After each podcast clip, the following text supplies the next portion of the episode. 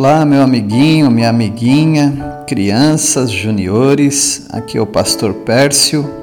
Estamos com saudades uns dos outros.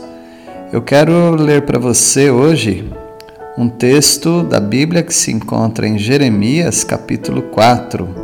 Os primeiros quatro versículos nos ensina como nós devemos amar a Deus e como nós devemos fugir de todas as coisas que não agradam a Deus. A palavra de Deus diz, eu vou ler numa versão mais simples, que é a NVI, diz assim no versículo 1: Se você voltar, ó Israel, volte para mim, diz o Senhor, se você se afastar para longe da minha vista os seus ídolos detestáveis e não se desviar. Então Deus está dizendo aqui para que a nação de Israel voltasse a amar a Deus eu não sei se você algum dia deixou de amar o seu pai e sua mãe, você jamais deveria fazer isto.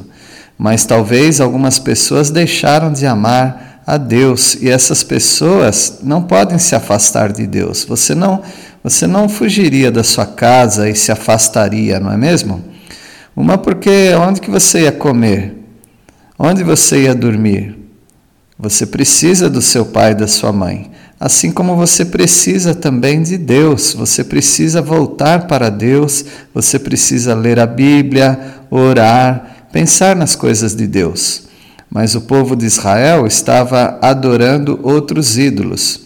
Quando alguém oferecer para você ah, algum, algum objeto de madeira, algum objeto de, de qualquer outra, outro material para você adorar, não adore se for um quadro, é, mesmo que elas falem que aquele quadro é de Jesus, você pode orar para aquele quadro, você não ore. Se alguém oferecer para você uma cruz e falar que você tem que adorar aquela cruz de madeira, de vidro, de qualquer material, não adore, porque você só adora um Deus e esse Deus é o nosso Deus verdadeiro. E Jesus Cristo, que é Deus, você adora a Ele, e o Espírito Santo que habita, que mora dentro de você, se você já creu em Cristo Jesus, é só a Ele que nós adoramos. Deus ainda fala que o povo precisa seguir a Deus somente, porque aí todas as nações serão abençoadas todos aqueles que adorarem somente a Deus. Toda vez que você anda com Deus, que você ama a Deus e a palavra dele, as pessoas que estão perto de você vão notar que você é uma pessoa diferente. E, e dessa maneira você vai glorificar a Deus. Eu me lembro quando eu era bem jovem e eu já tinha aceitado Jesus no meu coração, aceitado Jesus como meu Salvador eu falei para os meus amigos que eu não ia passar cola e que eu não ia colar também. Então eu errei algumas questões na prova porque alguém sabia e queria passar para mim a cola, mas eu, eu falei que não, porque agora eu já era uma, uma nova pessoa, Jesus já tinha me transformado.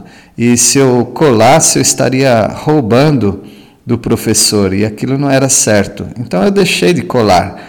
E eu também falava para eles: eu não passo cola para ninguém.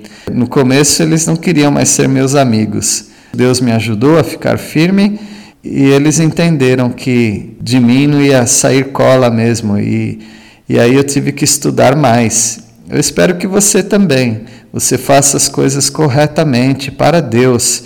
Ele vai dar sabedoria, ele vai dar inteligência para você, só que talvez vai dar um pouquinho mais de trabalho, não é? Mas Deus vai te abençoar.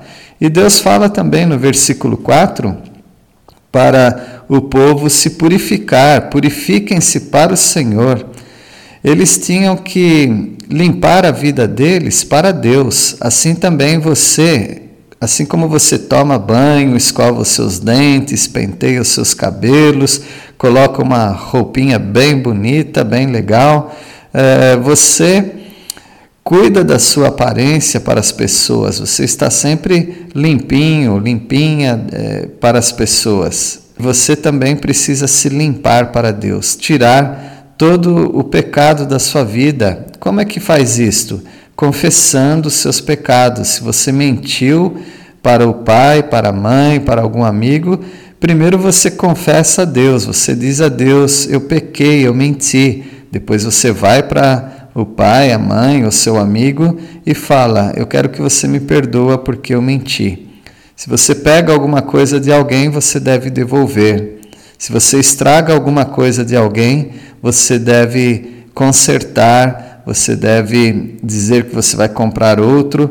Tudo isso é, pode ser difícil para as pessoas do mundo, mas para aquele que crê em Jesus, que é um crente em Jesus, ele vai fazer essas coisas de maneira mais fácil, porque Deus vai dar força para ele. E dessa maneira nós vamos purificando as nossas vidas para Deus. Se nós não fizermos isso, nós seremos disciplinados por Deus, assim como os pais, o pai, a mãe nos disciplinam, assim Deus também nos disciplina porque ele nos ama. Mas é melhor não ser disciplinado, não é? E para não ser disciplinado por Deus, nós precisamos voltar para Deus, amar a Deus e ficar longe de todas as coisas que Deus disse que são erradas. Você não tem força para isso, nem eu, mas Deus vai te dar força e vai te ajudar, porque Ele prometeu, Jesus prometeu estar com você todos os dias deste mundo até o final da sua vida e depois você vai viver com Ele para sempre. Deus abençoe a você e logo nós nos encontraremos.